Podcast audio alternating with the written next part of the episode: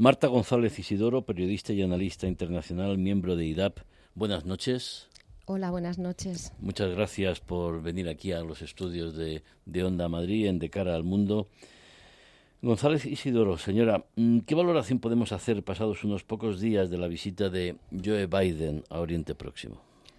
Bueno, todavía es pronto y yo me atrevería a decir que lo importante no es lo que se ha publicado ni lo que estaba en la agenda visible de Joe, Biden, perdón, sino lo que no estaba en la agenda. De hecho, es la primera vez que un presidente de Estados Unidos eh, primero tarda tanto tiempo en visitar eh, la región y dos socios estratégicos, pero mm, ahora podemos ahondar en, ese porqué. ha tardado 18 meses en, ir en visita oficial a, esa zona. Eh, considerada estratégica y en segundo lugar es la primera vez que también va con una agenda abierta y mucho más flexible de lo que han ido los dirigentes anteriores. Yo, eh, por eh, empezar el análisis, creo que el resultado de, lo que de la visita del presidente de Estados Unidos se traduce en un, en un titular y es que la estabilidad de la región no depende de la voluntad de Estados Unidos. A Estados Unidos se le escucha, se le tiene en cuenta o no en función de las necesidades estratégicas de los, mm, de los socios, de las nuevas alianzas que están surgiendo en la región. Y en tercer lugar, eh, em, se ha puesto de manifiesto que en la región hay una visión de Estados Unidos que sigue sin ser un aliado fiable. Y mm, en el caso de Arabia Saudí es verdad que parece que la visita ha ido a cerrar las heridas que eh, las acusaciones de Biden contra el príncipe heredero Bill Salman como el, instigador del asesinato del periodista eh, Jamal Khashoggi y las denuncias eh, por falta de derechos humanos en Arabia Saudí, pues generaron ese distanciamiento de las relaciones bilaterales, pero que también han agudizado sobre todo eh, ese sentido de autonomía estratégica respecto de Estados Unidos, no solamente en Arabia Saudí, sino también en todos los países del Golfo, incluido Israel. Por supuesto que, mm, bueno, no es fácil recuperar la confianza cuando tú has abandonado, cuando Estados Unidos consigue la autonomía energética gracias al fracking, gas, petróleo, etcétera, se olvida un tanto, o esa zona del mundo deja de ser tan estratégica para Washington y gira hacia el Indo-Pacífico, hacia el, sudeste asiático. Sin embargo, se confirma que ahora mismo eh, Oriente Próximo sigue siendo una, una región del mundo clave y además donde han, han sucedido cosas importantes como por ejemplo los acuerdos de Abraham, el entendimiento entre árabes e israelíes cambia totalmente la situación. Oriente Medio es un nuevo Oriente Medio y, eh, tú lo has mencionado. Los acuerdos de Abraham eh, ponen fin a todo ese proceso abierto en Oslo hace ya 30 años con la cumbre de, Madrid de 1991, de octubre de 1991, y abre una nueva dimensión en las relaciones entre el mundo árabe y, e Israel que separa de la, de la ecuación a la causa palestina, que queda relegada como un asunto de seguridad interna nacional israelí. Eso no quita para que el presidente Biden eh, haya hecho eh, una mención y también eh, una aportación económica a los fondos de no ya de la UNRWA pero sí de la autoridad palestina a través de eh, organizaciones sociales eh, sanitarias, como es el caso de una red de hospitales en Jerusalén Este. Pero es verdad y tiene que estamos en el segundo mandato, en la mitad de mandato de, Biden, tiene que hacer un guiño a su eh, a, sus socios internos de, gobierno y a la, y a la parte más, eh, más extremista o más radical del Partido Demócrata, que, es Bernie Sanders. Y la causa palestina no puede estar fuera del discurso de, los demócratas, porque, pero sí hay, un, sí hay un antes y un después en la consideración de lo que de la respuesta que ha dado Biden eh, respecto de la, causa palestina. Por ejemplo, ha dejado muy claro eh, que Jerusalén sigue siendo la capital del Estado de Israel. Se ha reunido con, eh, con el presidente de la autoridad palestina en Belén, no en Ramallah, y eso es importante también porque es otro gesto, le separa de lo que es la capital, la capital de, administrativa eh, de, la autoridad eh, palestina, ha hecho mención a la cuestión de la corrupción, le ha hecho un señalamiento, le ha dicho ponte las pilas, le ha venido a decir ponte las pilas, que, que esto es serio.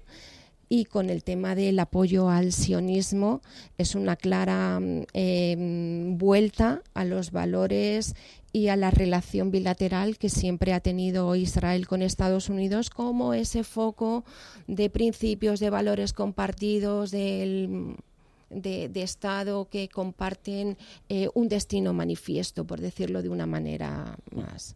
Biden ha podido contribuir a un acercamiento dar un paso. Eh, se anunciaba que Arabia Saudí abría su espacio aéreo para los vuelos de los aviones procedentes de, de Israel.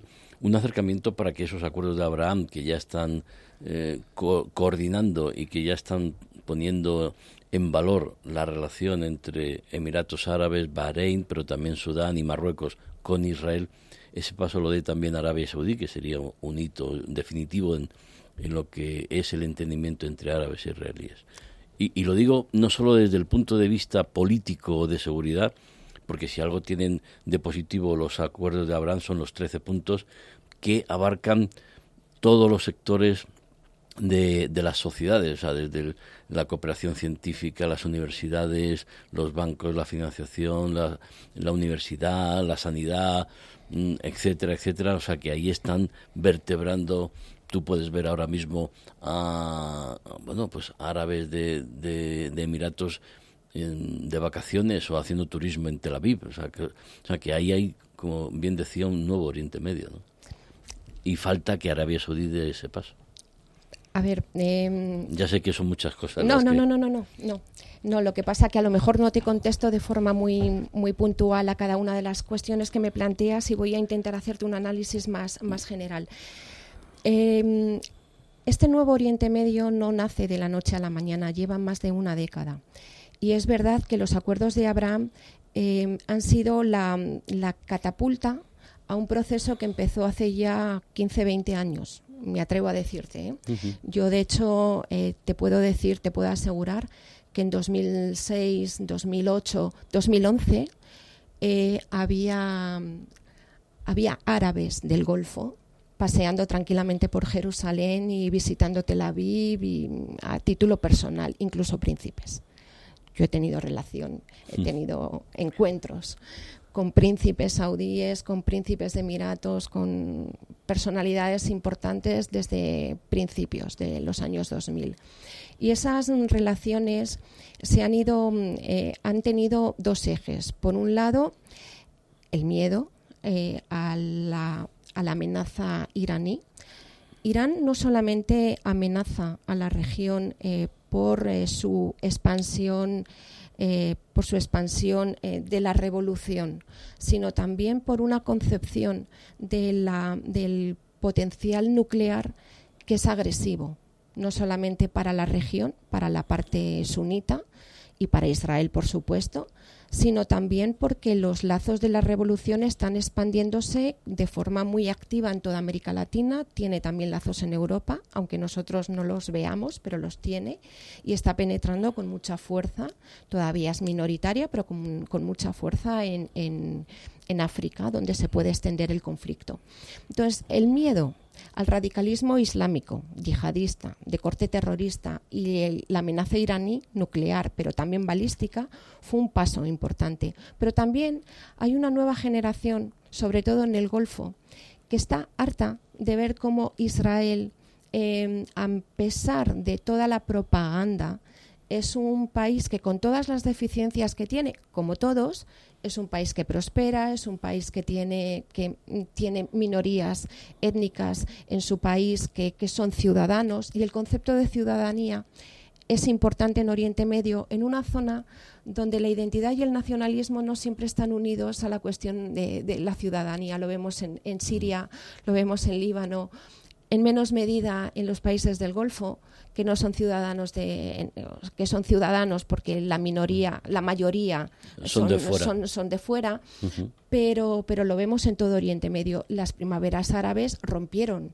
ese equilibrio desequilibrado que había en Oriente Medio.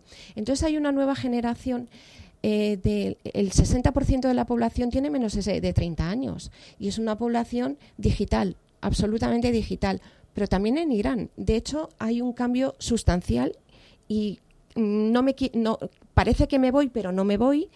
Eh, en la mentalidad de Emiratos Árabes. Por ejemplo, ha dejado muy claro estos días, durante la, la, cumbre paralela del Negev, en el que están funcionarios de Marruecos, de, de, de Bahrein, de Arabia Saudí también, israelíes, ha dejado muy claro que Irán no es el problema. El problema es el régimen agresivo de los ayatollah, pero no Irán. En, Israel hay también una relación con Irán, con el pueblo de Irán, con la cultura de Irán muy favorable.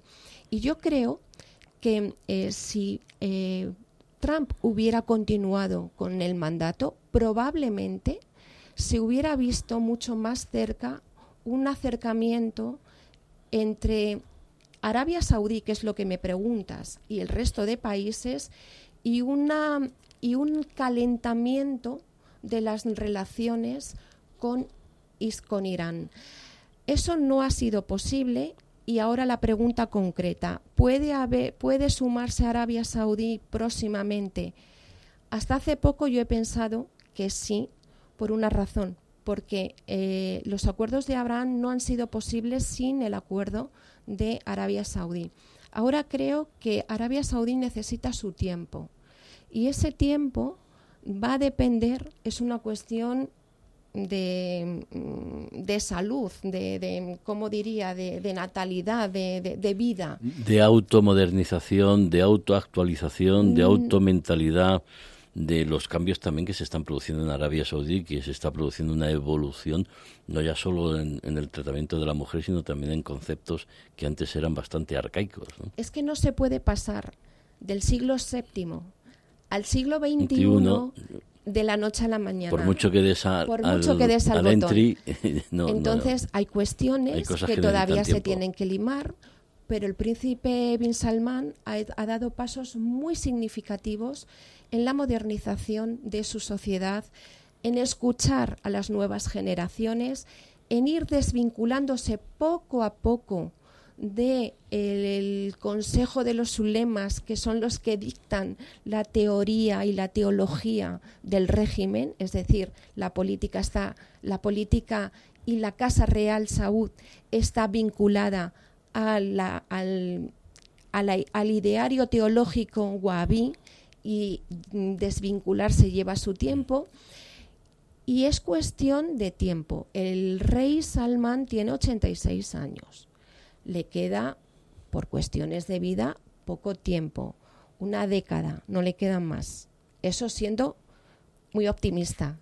En una década o en menos, Arabia Saudí puede hacer el cambio necesario y todo el Golfo y todo Oriente Medio puede dar pasos significativos en esa dirección si les dan tiempo y si les entienden qué es lo que las sociedades árabes, cuando lees la prensa de los países del Golfo, le están pidiendo a Occidente y a Estados Unidos. Danos tiempo, trátanos como tu igual y sobre todo piensa que nuestras necesidades de seguridad pasan porque tú entiendas que, que Irán es un activo que nos, eh, nos hace daño a toda la región. Sí, además, eh, bueno, en, Atalayar podemos leer mm, artículos de, de, personas iraníes que están en contra del régimen, que algunos están dentro, se atreven, otros están fuera, y lo que sí es cierto es que dentro de Irán hay múltiples protestas por las precarias condiciones de vida que tienen, siendo un país productor de petróleo, sin embargo, la electricidad o la gasolina eh, escasean, no tienen oportunidades a la hora de, trabajar, eh, los jóvenes que van a la universidad tienen otras mentalidades y ahí ya el, régimen de los ayatolas no tiene la solidez. Incluso los acercamientos que está habiendo entre el régimen y no ya solo Arabia Saudí, sino también con Emiratos, es eh, una condición que demuestra que el propio régimen ya se siente muy poco seguro. ¿no? Se siente poco seguro, pero es peligroso. No, muchísimo, porque ahí, ahí tiene Hezbollah en Líbano, tiene Hamas en Gaza, tiene sus bases en Siria, dentro de lo que es su política expansionista con, con los Pasdarán y con, y con los movimientos que tiene y efectivamente sigue siendo muy peligroso. Y sobre todo que estamos, eh, estamos en el terreno de las guerras híbridas. Hace apenas una semana eh, se ha producido el intento, el, que, no deja de ser un sondeo, de enviar, enviar drones iraníes eh, a, a no, no, a Caris. Ah, a Caris, eh, sobrevolando los pozos petrolíferos, eh, la, plataforma gasística de Israel que hace frontera, que está en las aguas, colindando con las aguas territoriales. Es que también los quieren vender a Rusia para que los utilicen que en Que ahí hay un conflicto marítimo importante, porque es que además no se habla pero eh, hay conversaciones desde hace tiempo que las está boicoteando Hezbollah, por supuesto, Hezbollah, Irán a través de Hezbollah, con, Líbano. De hecho, Líbano eh, pudo haber establecido relaciones diplomáticas con Israel, pues yo me acuerdo, me acuerdo porque, porque estuve en el año 98. O sea, en el, el año 98 fue la primera vez que, por primera vez, se estuvo muy, muy, muy cerca de firmar un acuerdo un acuerdo de paz con, con Líbano. Eh, queda simplemente ubicar a Hezbollah dentro de la estructura de Estado de, Líbano y separarlo de Irán. Marta González Isidoro, estaríamos conversando toda la noche porque, bueno, la región lo merece y, sus conocimientos también. Le agradecemos mucho que haya venido aquí al estudio y le emplazamos a que, a que vuelva y que podamos seguir analizando porque han quedado muchos cabos sueltos, pero el tiempo se nos echa encima. Muchísimas gracias y muy buenas noches. Muchas gracias a vosotros.